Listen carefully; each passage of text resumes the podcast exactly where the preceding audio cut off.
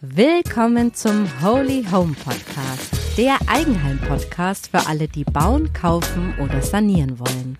Mit Anna Niedermeier. Hallo und herzlich willkommen zum heutigen Holy Home Podcast. Heute gibt es eine neue Home Story, in der uns Svenja von ihrer emotionalen Zwickmühle erzählt.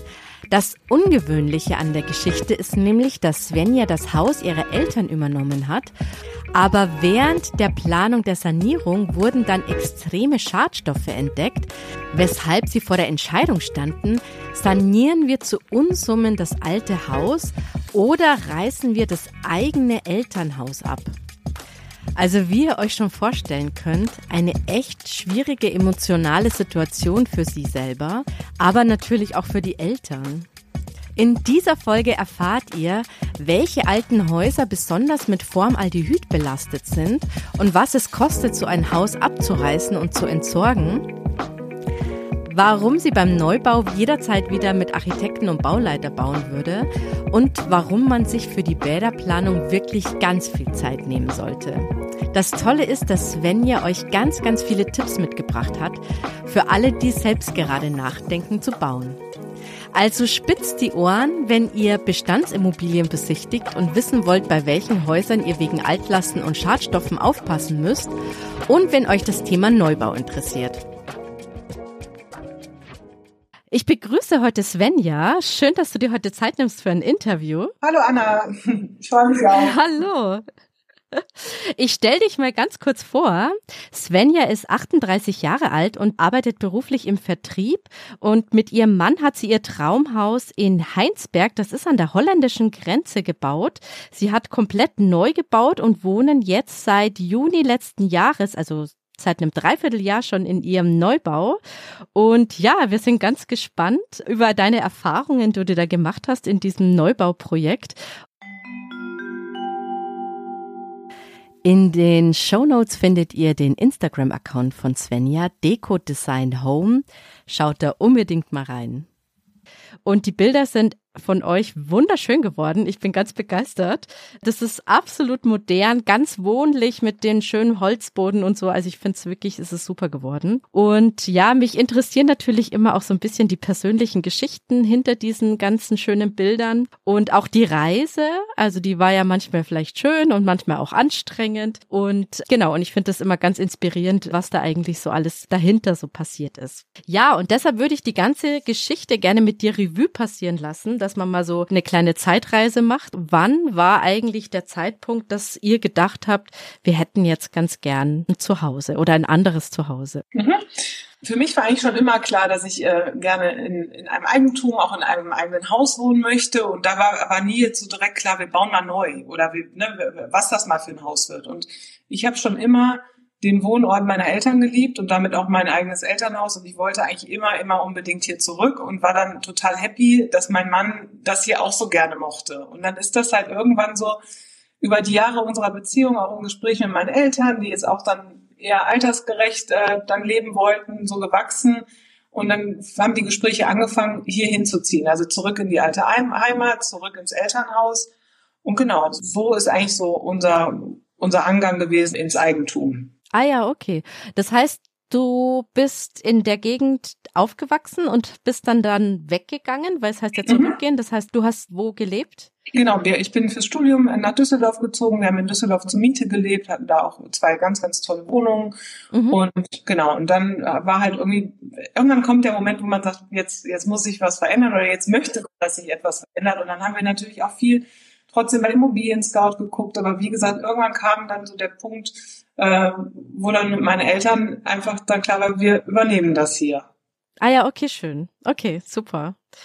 Ähm, das heißt, die ganze, ganze Thema Suche war dann eigentlich gar nicht so akut. Ihr habt nämlich gewusst, wir werden mit dem Grundstück oder dem Haus der Eltern quasi auf dem bauen oder sanieren. Genau, wie war das? Also da stand ja schon dein Elternhaus. Genau. Und dann, dann ging das los. Ne? Die Planung, wir übernehmen das Elternhaus. Dann war auch direkt für uns klar, wir brauchen Architekten, wir brauchen Hilfe.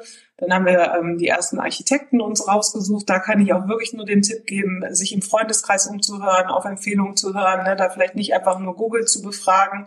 Mhm. Wir hatten dann drei Architekten in der engeren Auswahl, mit denen wir auch alle hier vor Ort waren. Und dann war erstmal der Gedanke, wir renovieren das Elternhaus. Und dann waren die Gedanken, wo kommt die Küche hin, was verändert man, äh, was, was bei den Bädern, wie gestalten wir die? Also wir waren echt super weit in der Planung, wie wir diese Bestandsimmobilie renovieren. Und Darf ich ganz kurz fragen, wo deine Eltern da gelebt haben? Sind die dann noch drin? Noch im Haus. Die waren zu der Zeit noch in dem, in dem Haus Hauswesen. Ah ja, okay. Und dann war es so, dann haben wir uns auch für einen Architekten entschieden. Vielleicht auch da mein Tipp.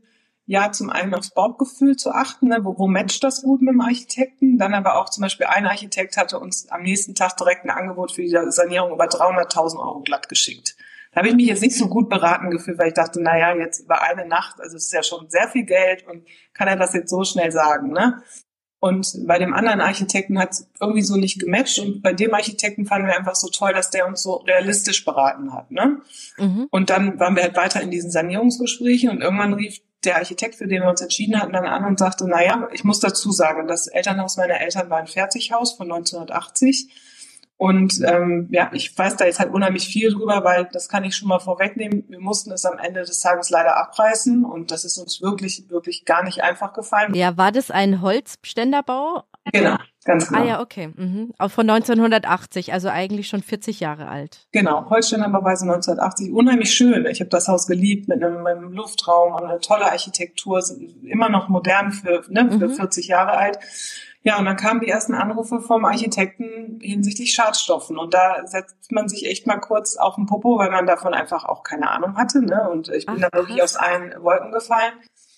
Und dann ging das halt weiter, die Recherche. Ne? Und vielleicht auch das für alle, kann man nicht pauschal sagen über Fertighäuser, aber Fertighäuser bis 1998, 1990, Entschuldigung, sollte man sich wirklich genauer angucken, wenn man überlegt, das zu kaufen. Ne? Es muss nicht jedes belastet sein. Ähm, ja. Was ich da auch so schade finde im Volksmund ist dann immer so, ja, Asbest, es war nicht, also Asbest war auch ein Thema, aber das Hauptthema war Formaldehyd, was halt in den ganzen Zwischenwänden verbaut ist und ja, dann sitzt man da erstmal ne, und denkt sich, was machen wir denn jetzt? Weil ich wollte dieses Haus nicht abreißen, weil ich es geliebt habe. Ähm, äh, du, du bist komplett bei Null. Also da sind auch ganz, ganz viele Tränen geflossen.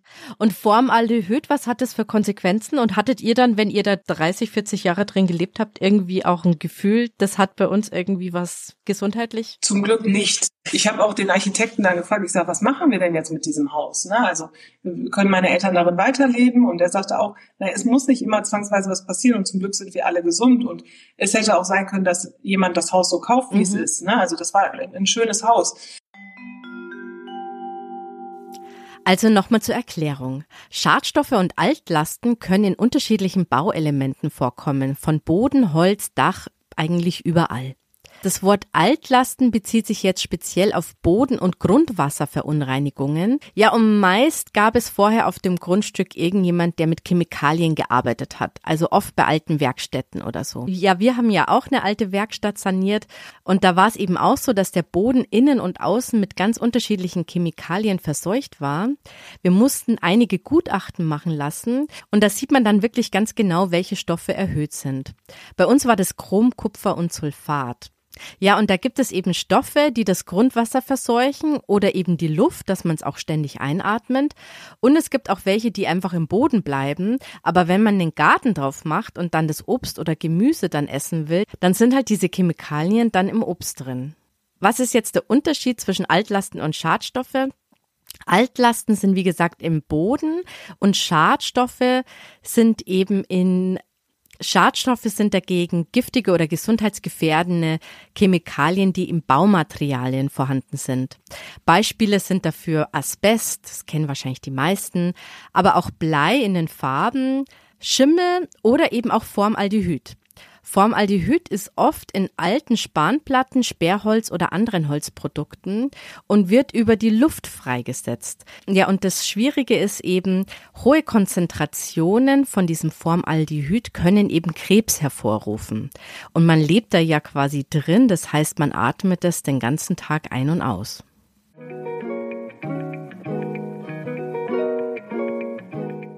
Nur es, es war halt dann irgendwann auch klar, die Eltern wollten, dass es in den eigenen Händen bleibt. Die Eltern mussten, mussten wollten sich auch verändern, ne, Richtung altersgerechtes Wohnen, aber es wollte natürlich keiner, dass das passiert, so wie es jetzt dann passiert ist.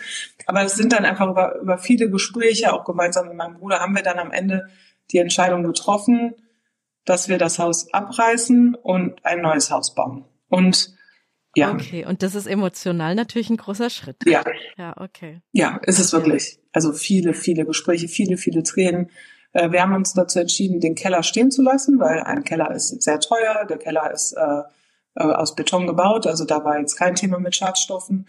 Genau, das war unsere Reise. Und auf einmal steht man da nach einem Sanierungs, nach einer Sanierungsidee und muss sich mit dem Thema Hausbau beschäftigen. Oh, wow. Wovon man natürlich keine Ahnung genau. hat. Und die Frage für mich noch, weil wir haben auch Altlasten gehabt, also ich habe ein altes Denkmal saniert und da waren die Entsorgungskosten auch so extrem. Ja. War das bei euch auch so? Ja, natürlich.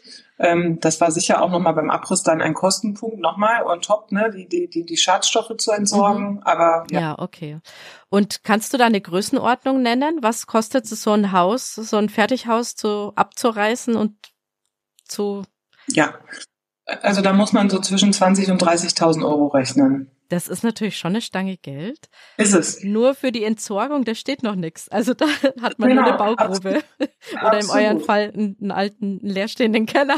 Genau. Ja, Wahnsinn. Ja, okay.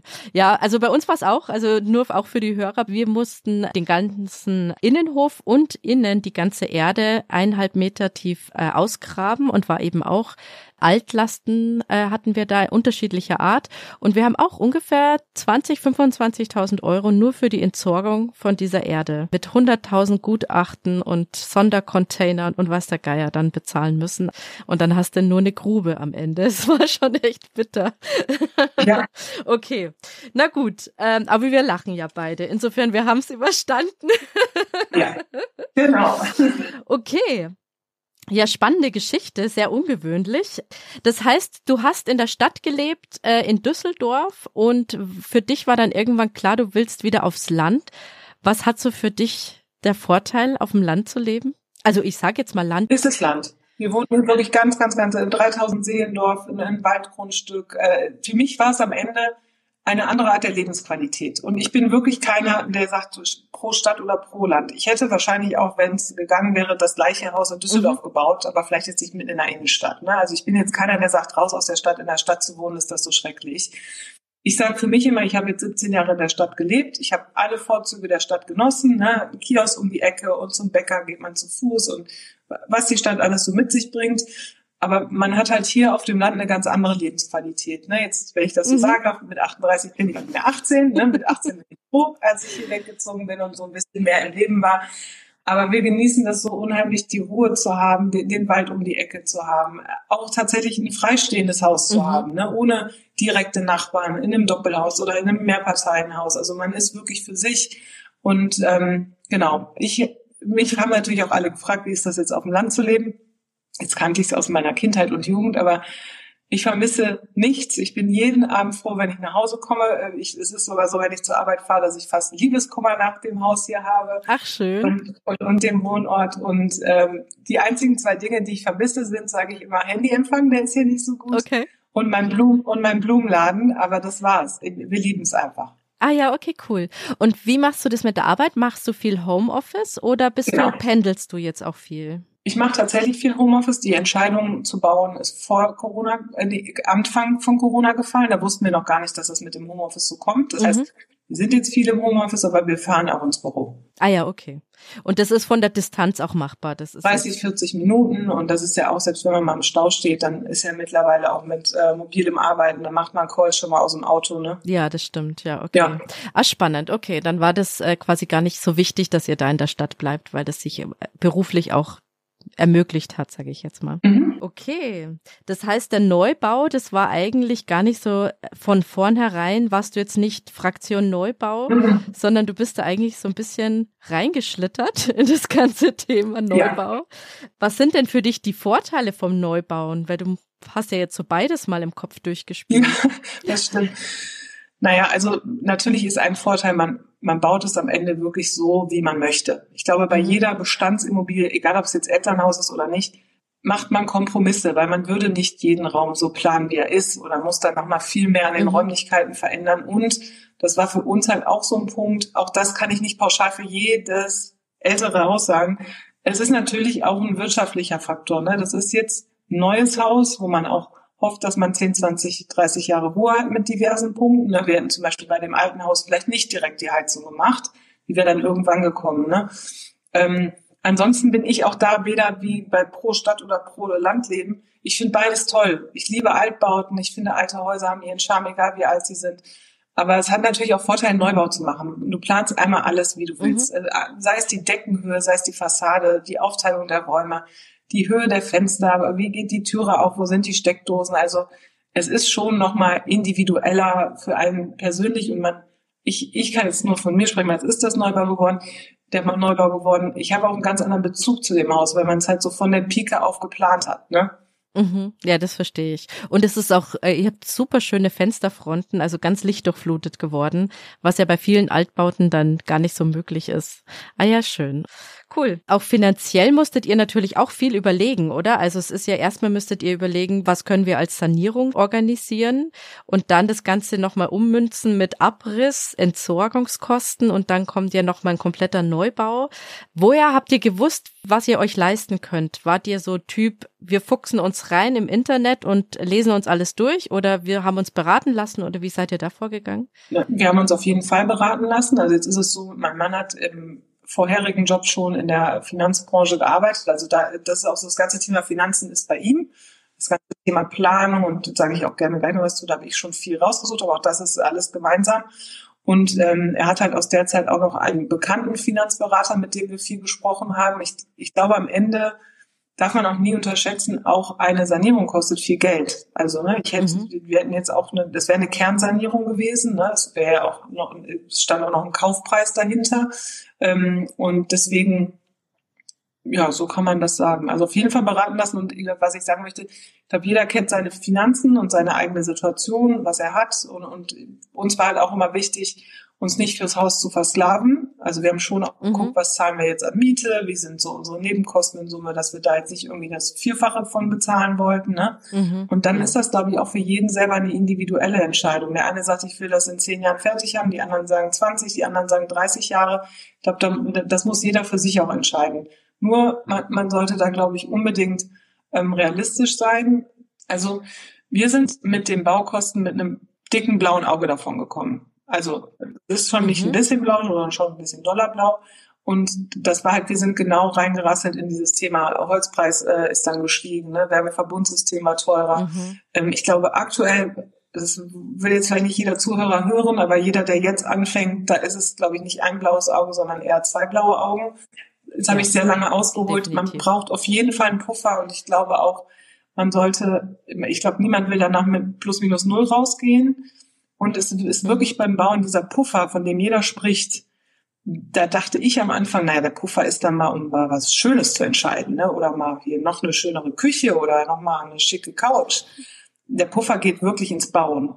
Weil wenn ich eins gelernt habe, und das ist jetzt auch keine Weisheit, das ist auch so im Leben so, alles, was schön ist, ist teuer. Und das entscheidet man mhm. bei jedem Gewerk. Mhm. Ja. Und meine Erfahrung war auch so ein bisschen, es ist ja das eigene Haus. Man will ja nicht das pragmatischste, billigste und vielleicht eben wieder belastet mit Schadstoffen irgendwie sich einbauen, sondern man will es ja auch gut und schön und eine gute Qualität genau. auch verbauen. Und dann läppert sich das pro Gewerk ja. immer so in die Höhe, genau. Und jetzt blaues Auge, das heißt, habt ihr viel, viel mehr, also ich sage jetzt mal zehn Prozent mehr, 100, was doppelt so teuer oder was nur die Hälfte so teuer oder was kann man sich da vorstellen? Wir sind ungefähr bei zehn Prozent gelandet und vielleicht mhm. erzähle ich auch mal eine Geschichte, das ist mir auch wichtig für alle, die gerade bauen, als das bei uns losging, weil das lief alles so geschmeidig durch. Die Rohbauausschreibung, die war plus minus ein bisschen, ne? Also das ist mhm. übrigens auch für mich sehr interessant gewesen, dass man gefühlt jeden Abend am Essenstisch mit tausend dann Euros um sich schmeißt und ich gehe nicht jeden Abend irgendwo für tausend Euro shoppen. Da gewöhnt man sich dran. Ich will gar nicht ja. sagen, dass man auch das, die Relation verliert, aber das sind auf einmal normale Gespräche. Ähm, bei uns war dann wieder ein Anruf vom Architekten und der hat uns auch wirklich immer sehr gut auf alles vorbereitet, wo dann kam, der Dachstuhl wird, und die Zahl sage ich jetzt hier auch mal bewusst, 15.000 Euro teurer. Und das war wirklich das erste Mal für mich, wo ich echt sagte, boah, krass, also das war, dass diese 15.000 Euro, die waren vielleicht eine schönere Küche oder ein schöneres Sofa, aber nicht ein Dachstuhl, den ja. man nie wieder sieht, der nicht aus Mahagoniholz ist, der der gleiche Dachstuhl ist wie vor einem Jahr. Und ähm, da weiß ich noch genau, weil das fragen ja auch viele, hat der Bau was mit eurer Beziehung gemacht. Das haben wir uns beide mal ganz feste vorgenommen, dass das eben nicht passiert. Und in dem, nach diesem Anruf war ich so wütend, aber ja auf niemanden. Es kann ja keiner was dafür für diese ja. Situation, weder der Architekt noch mein Mann.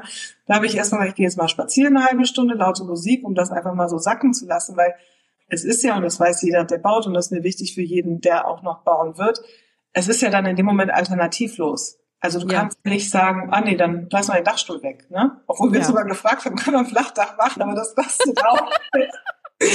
ja. Ah ja, ja, das stimmt. Also man ist in so einer gewissen Zwickmühle drin. Ja, ja. das stimmt. Genau. Und äh, das mit den Alternativlust, das trifft's eigentlich ganz gut, ja.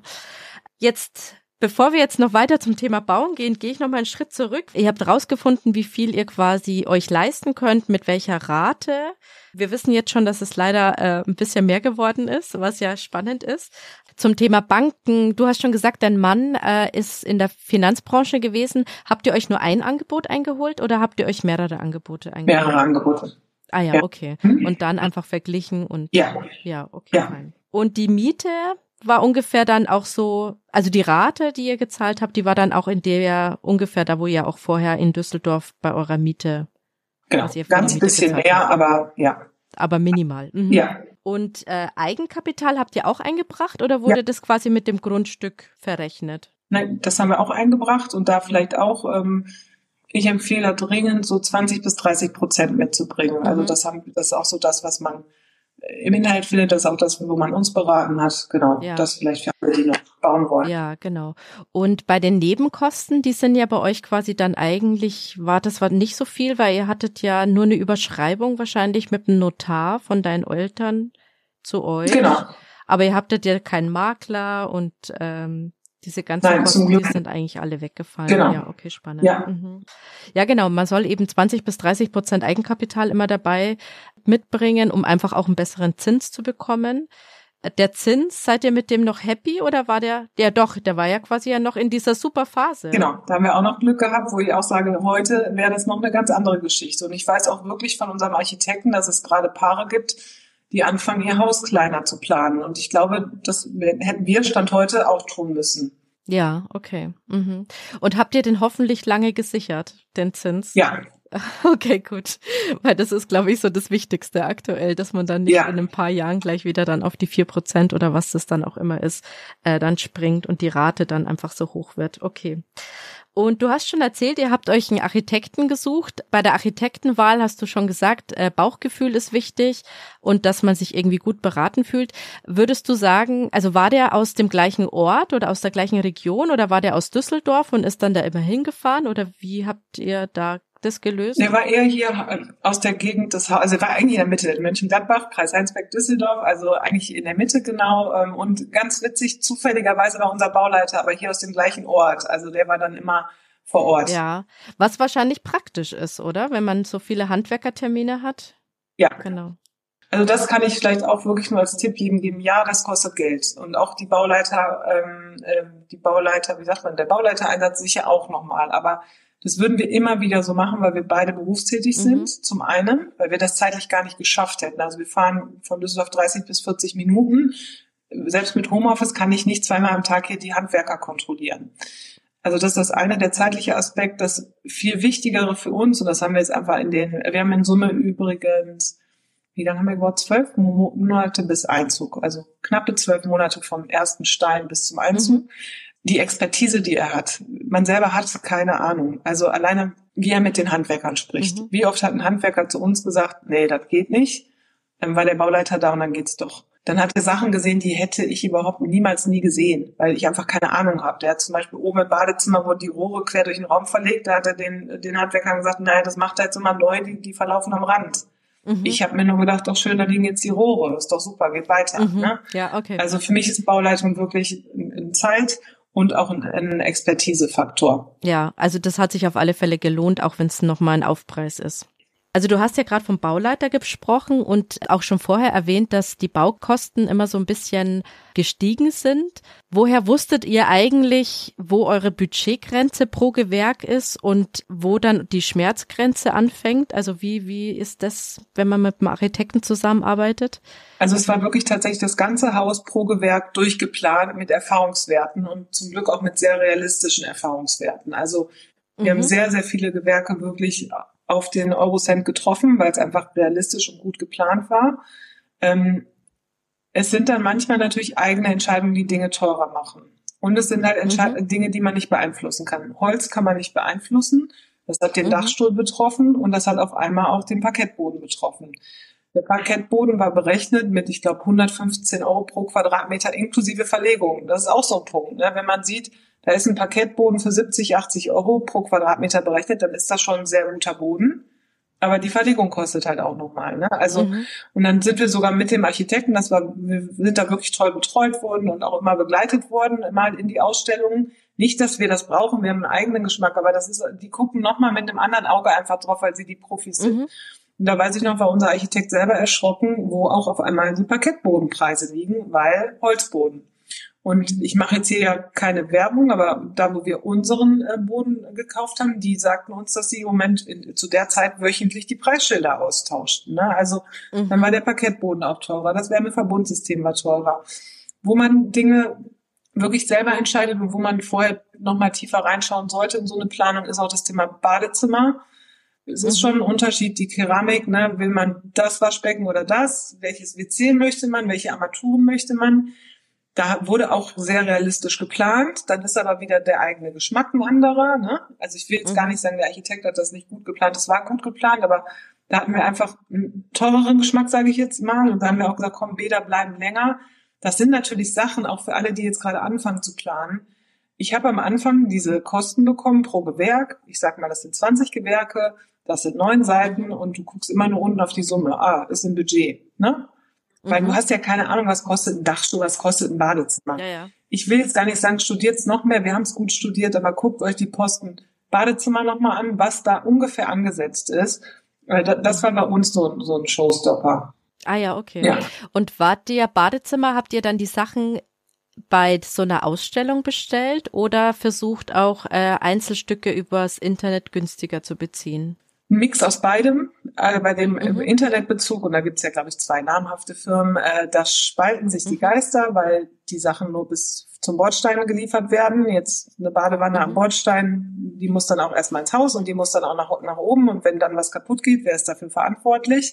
Ähm, deswegen Mix aus beidem. Wir haben tatsächlich über unseren Sanitär, ähm, wie sagt man, Sanitärhandwerker, Handwerksunternehmen, darüber haben wir die meisten Dinge bezogen. Mhm. Ah ja, okay. Aber da auch immer mhm. sprechen. Ne? Wir haben dann zum Beispiel die ganzen Armaturen selber bezogen. Ne? Also dass man da ah ja, immer genau. fragen. Ja, weil ich habe schon die Erfahrung gemacht, dass die Margen da immens ja. sind, wenn man in so eine Ausstellung geht und das dann mal im Internet so mal so nachvergleicht und denkt sich, wow, ja. also das, äh, da kann ich mir noch mal ein Bad einrichten. Ja. und wir haben eben auch versucht, dann so einen Mix äh, durch Verhandlungen mit zu, äh, hinzubekommen, um einfach auch da äh, die Margen zu sparen, weil die waren wirklich immens. Mhm. Okay, spannend. Bei der ganzen Thema Planung und Grundriss, da habe ich schon gesehen, dass du dir da sehr viele Gedanken gemacht hast. Kannst du da noch mal so deine Erfahrungen berichten und vielleicht auch welche Tipps du da geben kannst? Also ein Tipp und dafür haben wir unseren Architekten auch so geschätzt ist, geht nicht los und sagt, ich brauche ein 200 Quadratmeter großes Haus oder ein 300 oder ein 150. Geht los und, und überlegt, was ihr für Räume braucht. Also mhm. und darum das Haus bauen. Weil ich glaube, manche sind dann auch, ich will nicht sagen, zum Größenwahn. Also wir haben wirklich überlegt, wie wollen wir leben? Welche mhm. Räume brauchen wir? Wie leben wir gerade? Und wichtig ist, glaube ich, immer auch so alltägliche Bewegungen durchzugehen. Ne? Wie, wie bewegt man sich? Wie, wie lebt man gerne? Wie, wie guckt man auch Fernsehen? Wo braucht man Fernseher? Wie, wie möchte man die Küche? Muss ein Schlafzimmer groß sein? Ja, nein. Will man eine Ankleide haben? Wie, wie ist die Aufteilung der Bäder? Also das haben wir viel gemacht. Dann habe ich auch wirklich viel nochmal, also wir haben natürlich dann Grundrisse vom Architekten bekommen. Jetzt weiß ich nicht mehr, wie das heißt. Das ist ja, glaube ich, Maßstab 1 zu 10, dann 1 zu 4, dann wird, wird das immer konkreter. Mhm. Ähm, auch dringend in der Wohnung, also oder da, wo man dann noch lebt in der Planung, auch mal Dinge abkleben, um eine Vorstellung zu haben. Ne? Was heißt jetzt drei mal vier Meter? Oder ist es besser, wenn es vier mal drei ist? Dann aber auch wieder immer mal gucken, wie tief sind Schränke, wie tief sind Regale.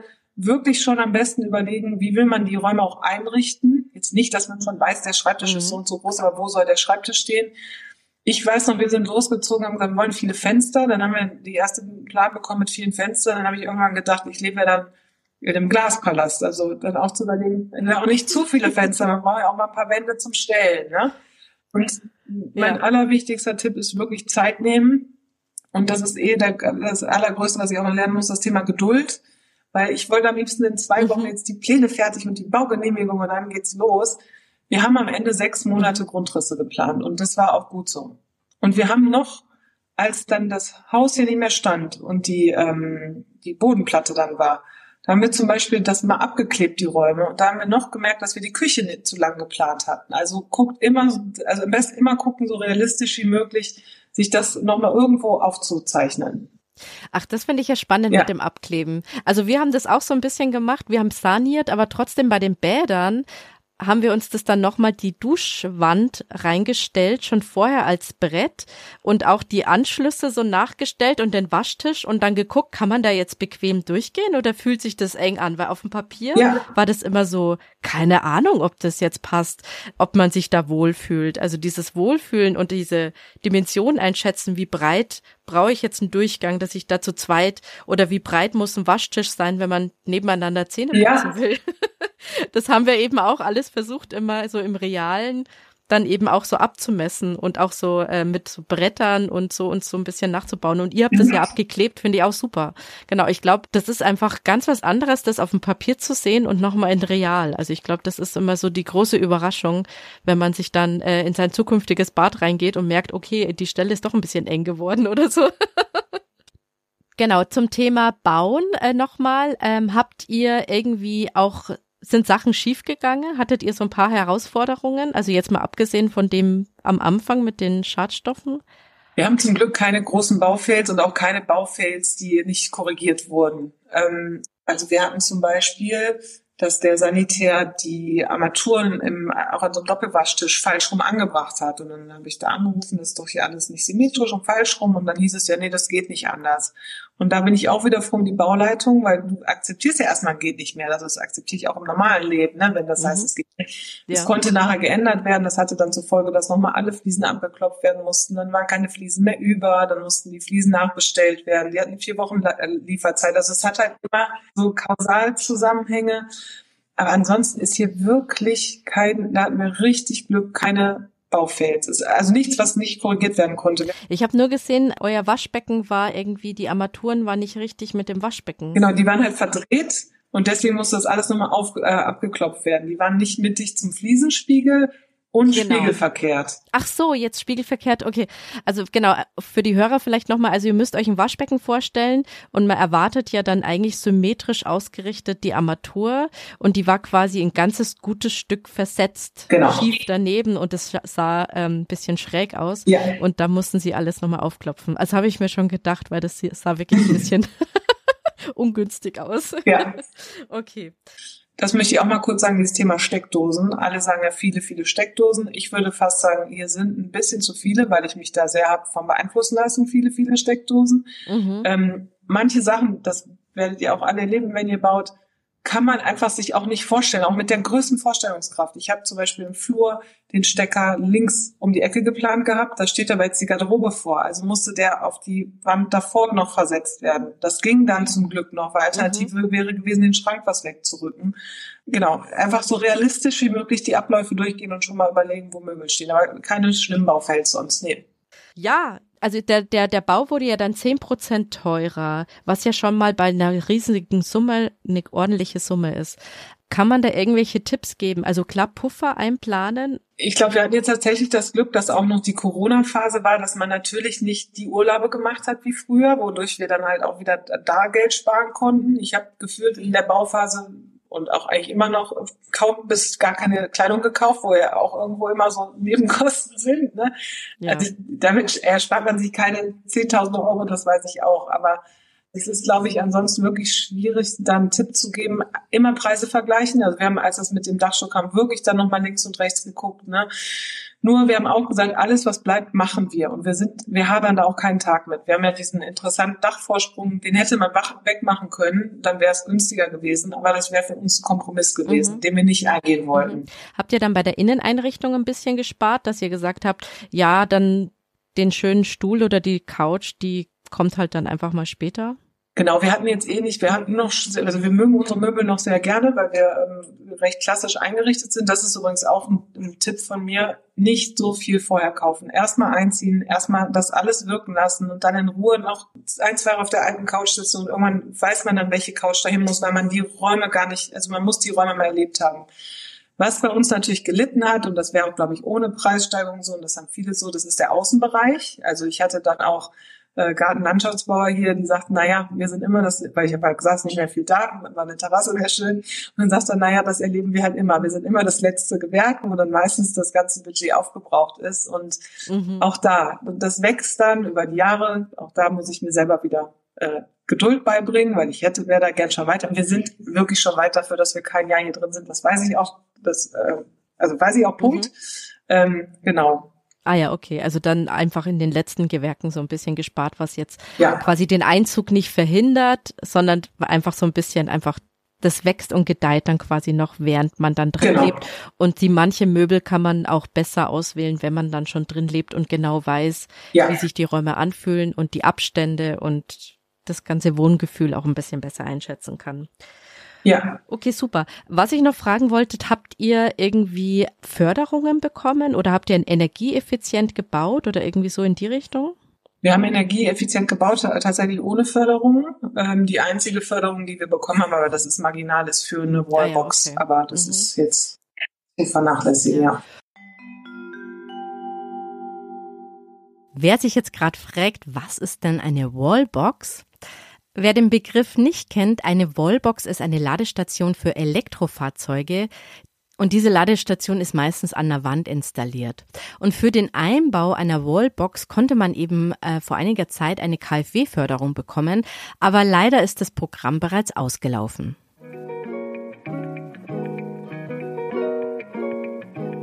Und altersgerecht äh, bauen, habt ihr da schon in die Richtung auch vorgedacht? So mit schwellenlos? Nicht wirklich, also nicht wirklich, aber man könnte im Erdgeschoss leben, weil wir auch im Erdgeschoss noch eine Dusche haben und hier äh, noch einen extra Raum haben. Genau. Ah ja, okay. Also es wäre mhm. möglich, dass man quasi das äh, ja. auch im Alter dann gut bewohnen kann, ohne dass man es groß umbauen muss.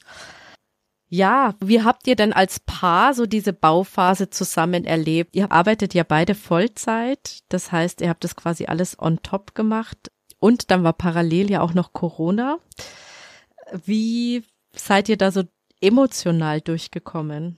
Also wir sind da emotional zum Glück sehr, sehr gut durchgekommen, weil wir ähm, zum einen mh, mm, einen sehr gleichen Geschmack haben. Also es ging hier nie darum, dass der eine sagte, das muss schwarz, das muss weiß oder ich will gelb, ich will blau. Also wir haben einen sehr ähnlichen Geschmack und wir ergänzen uns da sehr gut. Und wir haben auch wirklich viel zusammen geplant. Also viele Samstage sind auch draufgegangen, als man dann auch wieder in Ausstellungen fahren durfte. Also es war immer so ein gemeinsam. Es ist natürlich so, weil ich einfach wahnsinnig, wahnsinnig affin für das ganze Thema bin. Ich habe schon viel recherchiert. Also ich habe dann zum Beispiel keine Ahnung, ich habe dann äh, drei Lampen ausgesucht, aber ich habe dann nicht einfach gesagt, die Lampe wird, sondern wir haben dann gemeinsam entschieden, welche es wird. Ne? Also ich würde sagen, in die ähm, in die Recherche mancher Sachen ist von mir mehr Zeit geflossen, aber die ist von mir sehr gerne da reingeflossen. Und dann wurden einfach Entscheidungen gemeinsam getroffen. Ähm, ich finde da wichtig, dass man ähm, offen ist auch für die Ideen des Partners. Also zum Beispiel, mhm. das ist eigentlich mein Lieblingsbeispiel hier bei diesem Haus. Ich wollte nie, und du hast jetzt schon angesprochen, diesen schönen Boden, ich wollte nie Walfischgrätpaket, was wir hier im Erdgeschoss haben. Als ich die mhm. ersten Bilder gesehen habe, habe ich gesagt, was ist das für ein gruseliges, unruhiges Bild? Mein Mann fand es total schön. Und er hat aber auch gesagt, wenn du das nicht willst, dann, dann machen wir das nicht. Und dann waren wir in einer Ausstellung, wo wir ihn am Ende auch gekauft haben. Und da weiß ich noch, hatten wir eine ganz tolle Beraterin, die das auch nochmal in mehreren Räumen gezeigt hat. Und die hat am Ende zu mir gesagt, jetzt schicke ich sie mal mit dem Gedanken Walfischgret nach Hause und dann gucken sie einfach weiter. Und so ist das dann gewachsen. Also wenn man jetzt so will, kann man sagen, jetzt hat mein Mann seinen Boden bekommen. Das ist aber nicht so, weil wir haben das am Ende zusammen entschieden, ne? weil ich mhm. mich dann auch damit mehr als angefreundet habe, sogar verliebt habe. Ich glaube, wichtig ist, ruhig zu bleiben. Also wie ich gerade eben schon mal erzählt hatte, wenn es dann doch mal ein bisschen wilder ist, einfach vielleicht eine kurze Auszeit nehmen, ehe man irgendwie, das sollte man vielleicht eh tun, die, die Wut am falschen Menschen auslässt, egal ob es jetzt der Partner ist oder die Familie, ne? Und da einfach achtsam miteinander umgehen Natürlich hat das ja auch mal geruckelt, ne? wenn du da, wir haben ein bisschen auch in Eigenleistung gemacht. Es es gibt schönere Samstage, als im Keller zu streichen. Ne? Aber ich glaube, man muss da einfach auf sich aufpassen und sich auch mal Auszeiten davon nehmen. Auch mal bewusst sagen, auch wenn das allgegenwärtig ist, allgegenwärtig ist das ganze Jahr über, wenn man baut, vielleicht einfach auch mal einen Sonntag sagen soll, jetzt ist mal Ruhe im Haus. Ne? Mhm, ja, weil man auch viel Dinge besprechen muss ja. auch und viele Entscheidungen auch fällen muss. Ja. Vor allem, wenn man eben so individuell baut wie ihr und nicht irgendwas von der Stange nimmt. Ähm, genau, und da muss man eben mehr Zeit investieren und das kann natürlich dann auch schon nervig werden, vor allem wenn man so beruflich auch, auch so ausgelastet ist. Und ähm, habt ihr auch Entscheidungen getroffen, was jetzt das Bauen an sich also anging, zum Beispiel ich sage jetzt mal, Kanal. Musstet ihr da auch Sachen entscheiden oder habt ihr da die Entscheidung auch ganz viel an den Architekten abgegeben? Also wir hatten zum Glück, ähm, die viele Entscheidungen waren schon getroffen, weil einfach der Bestandskeller vorhanden war. Ne? Ah ja, okay. Also da war, war ganz ja. viel vorgegeben, was aber auch Vor- und Nachteile hatte. Also wir haben nicht auf einer blanken Bodenplatte geplant. Es war halt immer klar, da ist die Kellertreppe und darum herum mussten wir planen. Mhm. Also das war mhm. nicht ganz ähm, da habe ich auch eine lustige Geschichte, oder nee, ist nichts Schlimmes, aber wo ich äh, einen Tipp geben kann. Wir haben eine Regole im Garten und ganz ehrlich vom Bauen, ich wusste noch nicht mehr, was ist jetzt eine Regole. Also ich habe das Wort schon mal gehört, ne? aber okay. Jetzt Kannst du es mal erklären für die Hörer, die es auch nicht wissen? Naja, Regole, jetzt kann ich es nicht sehr gut erklären. Das, das fängt am Ende ja das Regenwasser auf im Garten und das versickert da wie in so einem Kiesbeet. Mhm. Und ähm, um die Regole zu reinigen, brauchst du halt auch so einen Betondeckel, also so einen Betonschacht zu der Regole. Und dann waren wir auch kurz vor Einzug und haben uns gefreut, geht draußen weiter, jetzt kommt die Regole. Dann war hier mal für einen Tag wie ein Swimmingpool, die Regole ausgehoben, dann war der wieder zu. Und auf einmal war mitten auf dem Rasen dieser Regolendeckel. Wo ich auch heute sage, warum konnte der nicht links oder rechts am Rande sein? Aber das sind so Sachen, du hast halt keine Ahnung und denkst dir noch, hey, da kommt eine Regole. Da kommen dann halt auch, das ist ja auch ein härteres Gewerk, die gucken halt sich auf ästhetisch, wo ist jetzt der Deckel, aber der Deckel ist ja da. Ne, das sind so Sachen, da ist man einfach naiv. Mhm. Ja, okay. Okay, das heißt, euer Garten ist geziert von so einem Gullideckel. Genau. Der ist mit einem Kunstrasen abgedeckt, damit er zumindest grün ist und dann ist gut. Ah ja, okay. Ja, dann ist fein. Ja. Sehr schön, okay. Rigole fragt ihr euch vielleicht? Eine Rigole ist ein unterirdischer Kanal oder ein großer Behälter, der das Wasser auffängt und speichert, damit es eben nach so einem starken Regen nicht überall herumfließt.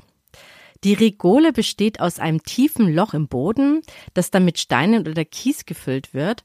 Und wenn es dann regnet, dann fließt das Wasser da rein und sammelt sich dort und nach einer Weile versickert es eben langsam im Boden.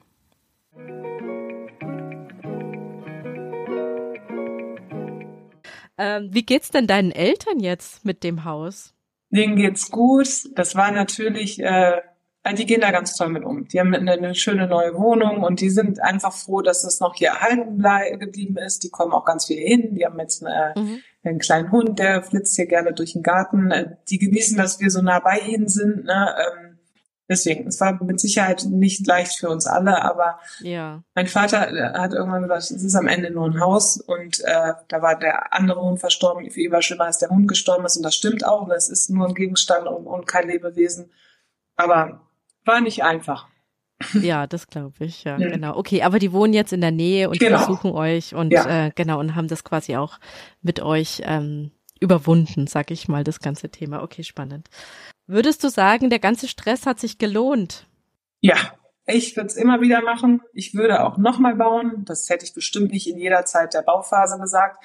Ich würde vor allem gerne nochmal bauen, weil also hier ist, ist es wunderschön geworden. Es gibt keine Baufehler, aber man hat trotzdem so viel gelernt. Also ich würde jetzt, was ich gerade sagte, so was Naives wie mit der Rigole, man, man wird auch so viel ins kalte Wasser geworfen. Ne? Jetzt hat man mhm. einfach mehr Ahnung. Ich, ich kann auch nur noch den einen Tipp mitgeben ähm, man muss teilweise unheimlich viele schnelle Entscheidungen treffen. Also ich weiß zum Beispiel noch, ich bin hier mal hingekommen, dann sollte der Kran gestellt werden, was mich total gefreut, ne, uns total gefreut hat, der Kran kommt, los geht's. Mhm. Und dann sagte der Rohbauer nur, Wir haben eine ganz große, tolle alte Eiche hier auf dem Grundstück. Ja, der eine Riesenast muss ab. Ich sag, naja, die sollte doch, der sollte doch ganz woanders stehen, der Kran, warum muss jetzt der Ast ab? Nee, der Ast muss ab, da kann er doch nicht stehen, weil der Winkel vom Kran, der Kranbewegung an der anderen Stelle nicht geht. Der muss jetzt ab, sonst kann der Kran nicht kommen. Ja, und dann sagst du, okay, dann kommt der Ast ab. Und dann kommst du das nächste Mal hier hin und dann ist der halbe, es ist nicht der halbe Baum weg, aber mhm. dann ist der schöne Ast weg. Oder wir treffen uns hier mit dem Kaminbauer und dachten, ja, der baut mal den Kamin ein und sagt, ja, hier ist schön ist der Kamin. Dann sagt er, wir müssen jetzt noch eben entscheiden, auf welche Höhe der Kamin kommt. Ja, okay, also ich habe noch nie einen Kamin gebaut. Was macht man denn so? Ja, 85. Dann denkst du wieder mit dem Zollstock da, musst du dir noch ja. den Boden vorstellen. Also es werden einem viele schnelle Entscheidungen äh, abgerungen und ich glaube, manchmal kann man auch sagen, man braucht da mal eine Nacht für. Mhm.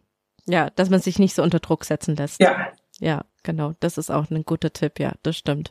Weil die wollen einfach ihr Ding durchdrücken. Ja. Und am Ende bist du aber der, der dann eben einen zu hohen Kamin hat oder zu niedrig oder wie auch immer. Ja, ja okay. Spannend.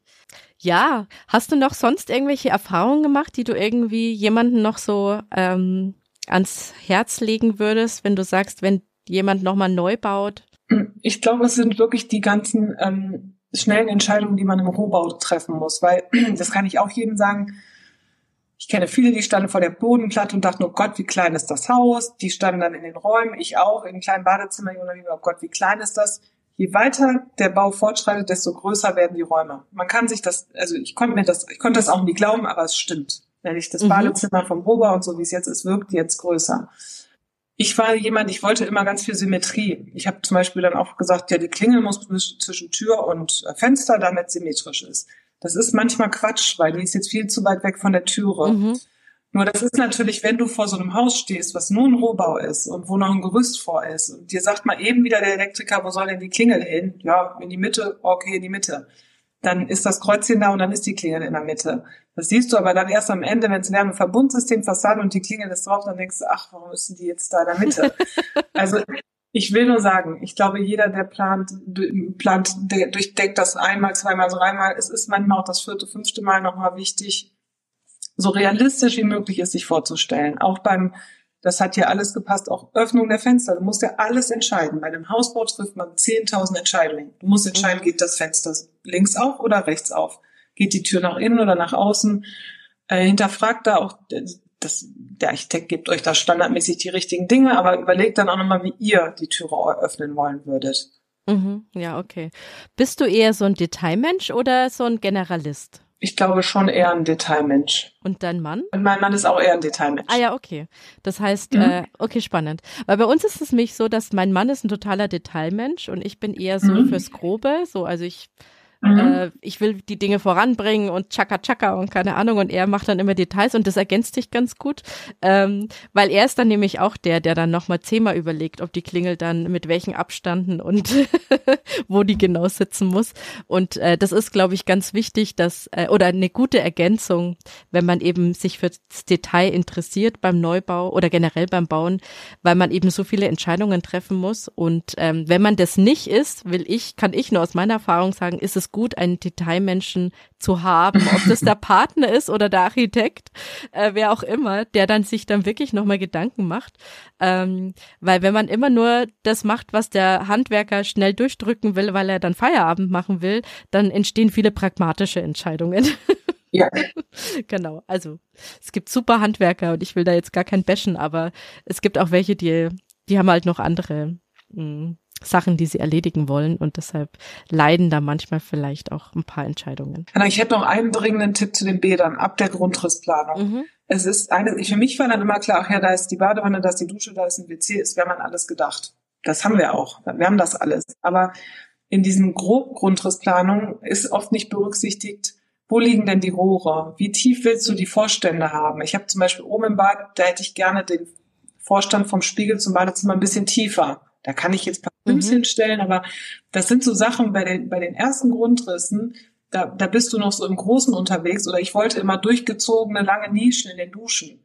Das, also die über die ganze Breite gehen. Das ging jetzt gar nicht, weil die Rohre da verlaufen. Ne? Das sind so Sachen, also wenn ich jetzt noch mehr Geld hätte und bla bla bla, dann hätte ich mir für die Bäder noch einen Innenarchitekten genommen. Ah ja, okay. Und unser hat auch die Bäder toll geplant, weil man da einfach auch da sehr naiv ist. Und dann ist das nächste bei den Bädern nochmal der Fliesenspiegel. Das werde ich auch nie mhm. vergessen. Wir haben hier unten eine schmale ähm, Dusche mit 78 Zentimetern irgendwann geplant. Dann hieß es irgendwann im Herbst, jetzt fahrt mal los und sucht euch Fliesen aus. Da bist du gar nicht, denkst du nicht wie in die Grundrisse der Bäder. Und dann haben wir uns eine 75er mal 75 Fliese ausgesucht. Total verliebt, gekauft.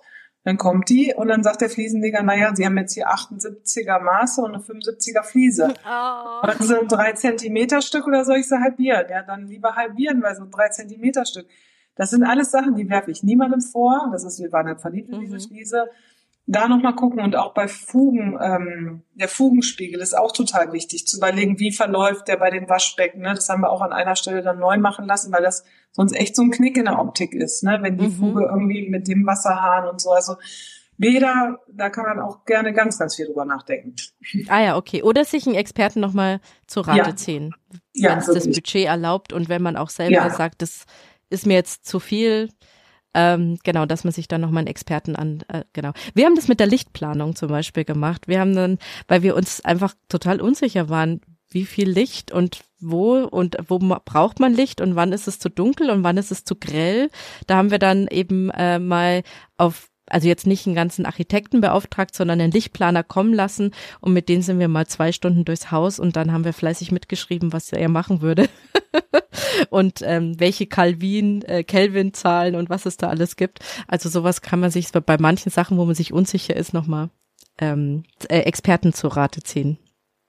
Also vielen, vielen Dank für das Interview, Svenja. Ich finde, du hast äh, ganz tolle Tipps gegeben. Ich glaube, man kann wirklich von deinen Erfahrungen super gut lernen und ähm, sich inspirieren lassen, wie man selber das ganze Thema Neubau angeht und äh, ja, auf was man alles achten muss. Also nochmal vielen, vielen Dank für die ganzen Tipps. Gerne. Und ja, dann wünsche ich dir alles Gute. Ja, und noch ein schönes Wochenende. Danke, Anna. Das wünsche ich dir auch. War schön mit dir. Sodala, das war die Home Story von Svenja. Ich finde die Geschichte wirklich total spannend, weil es zum einen das Risiko Altlasten und Schadstoffe nochmal aufzeigt, was man bei Fertighäusern jetzt gar nicht so auf dem Schirm hat. Und es zeigt mal wieder, was für krasse Überraschungen auf einer Baustelle kommen können. Aber cool finde ich auch, dass sich Svenjas Eltern im Alter eine kleinere Immobilie gesucht haben, um der Tochter das Haus zu überlassen, die in ihrer jetzigen Lebensphase einfach mehr Platz braucht. Also das finde ich auch ziemlich cool. Ja, wenn euch jetzt diese Folge gefallen hat, dann teilt sie doch gerne mit Freunden, die auch gerade über das Thema Haus oder Wohnung kaufen nachdenken. Und manche von denen werden eventuell gerade Altbauten besichtigen. Ja, und für die könnte das Thema Altlasten und Schadstoffe dann auch interessant sein. Ja, und wer keine frische Folge verpassen will, der kann natürlich meinen Kanal abonnieren. Also bis zum nächsten Mal. Ich freue mich auf euch. Bis dann. Ciao.